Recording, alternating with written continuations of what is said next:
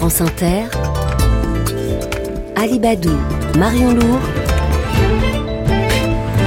le 6-9. 6h21 et à votre micro Marion Lourd, euh, c'est un addictologue et directeur de l'Observatoire français des drogues et tendances addictives. Bonjour Guillaume Eragne.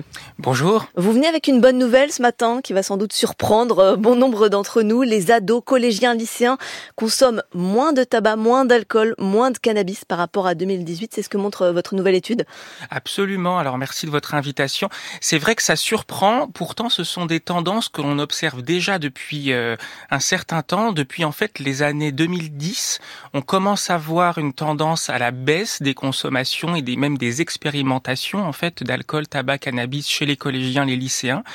Là, ce que l'on a observé dans cette nouvelle vague d'enquête en 2022, donc mhm. l'enquête dite en classe, donc une enquête euh, à base de tirage au sort de, de, de lycéens et de collégiens euh, sur le territoire. Euh, dans tous les milieux. Hein. Voilà, dans tous les milieux, euh, nous permet effectivement de confirmer ces, ces, ces données de, de diminution. Alors c'est euh, c'est une enquête en classe qui est menée par l'OFDT, mais en, en lien et, grâce à l'association en classe, grâce à l'EHESP mmh. mmh. et au ministère de l'Éducation nationale, qui nous aide beaucoup. Et donc on tire au sort aléatoirement, ce qui fait que les données que l'on produit, c'est des données qui représentent l'ensemble. En fait, on peut les on peut les extrapoler à l'ensemble des collégiens euh, et des lycéens du territoire national. Alors on va pas donner tous les chiffres, mais mmh. par exemple, moitié moins de collégiens disent avoir expérimenté la cigarette l'an passé, de 21 à 11%. La consommation régulière d'alcool a été divisée par 3 chez les lycéens. On, passe de, 17 à 5%. Comment on l'explique cette baisse? Oui, alors effectivement, c'est des chiffres vraiment euh, pour comme que ceux que vous venez de citer par exemple qui sont assez spectaculaires. Hein. Une diminution de l'usage quotidien du tabac chez les lycéens de euh, presque 2,8 fois. Euh, vous disiez effectivement pour l'usage d'alcool une diminution de, par 3 chez les lycéens de l'usage régulier. Euh, on a aussi des baisses vraiment importantes de l'usage de cannabis, usage mhm. cannabis dans le mois moins moins 65% chez les chez les lycéens.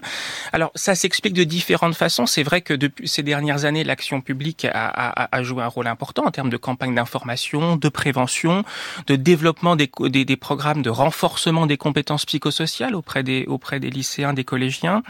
Euh, Peut-être aussi un début de, de meilleur respect des interdits protecteurs, puisqu'il faut rappeler que alcool tabac, c'est des, des, substances qui normalement ne peuvent pas être vendues euh, à, à des mineurs.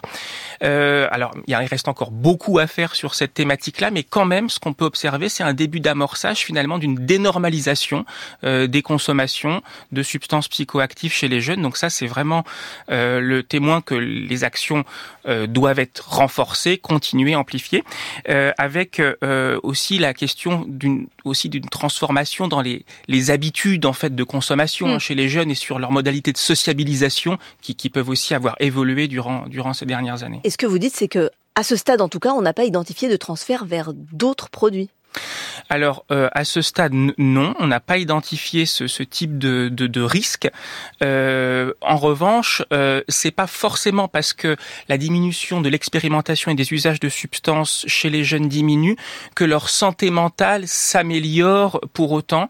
D'ailleurs, ces dernières années, on a plutôt eu tendance à observer une dégradation de leur santé mentale. Donc ça, ça fait partie des, des paramètres à bien bien euh, repérer. Sûrement pour d'autres, il y a d'autres facteurs qui peuvent contribuer à cette altération un peu plus importante de la santé mentale chez les jeunes.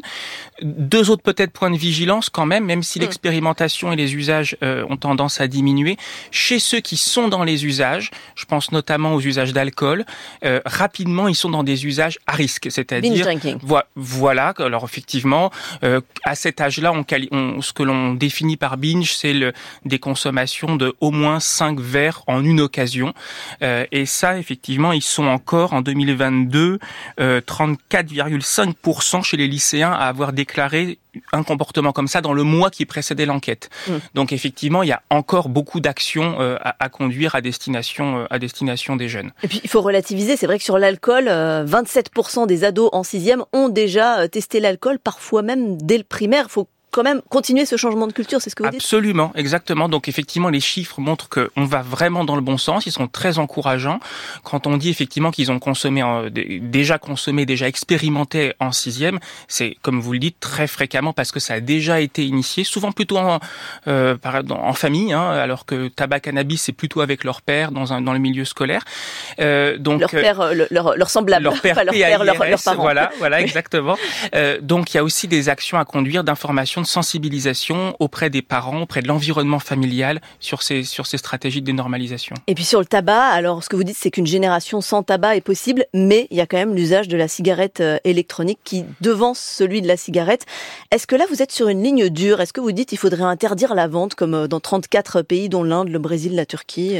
Alors ça effectivement, ça c'est pas c'est pas à moi de, de, le dire. En revanche, parmi les, les points de vigilance que je voulais mentionner, alors on ne peut pas expliquer la, la, la, baisse de la consommation de tabac chez les jeunes par un remplacement par la cigarette électronique. C'est une véritable euh, changement de, de, dans, les, dans les comportements des jeunes avec une vraie baisse de la consommation de tabac.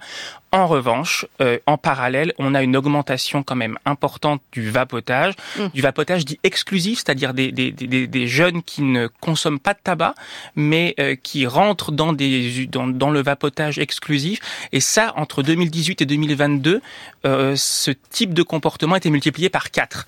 Euh, on est passé de 0,6% des jeunes vapoteurs exclusifs chez les lycéens en 2018 pour 2,6% sur l'ensemble des jeunes lycéens en 2022. Donc ça, c'est aussi un gros point de, de vigilance euh, pour les, pour les années à venir. Guillaume Eragne, médecin, addictologue, directeur de l'Observatoire français des drogues et tendances addictives. Merci beaucoup à vous d'être venu sur France Inter. Merci pour votre invitation. Merci à tous les deux.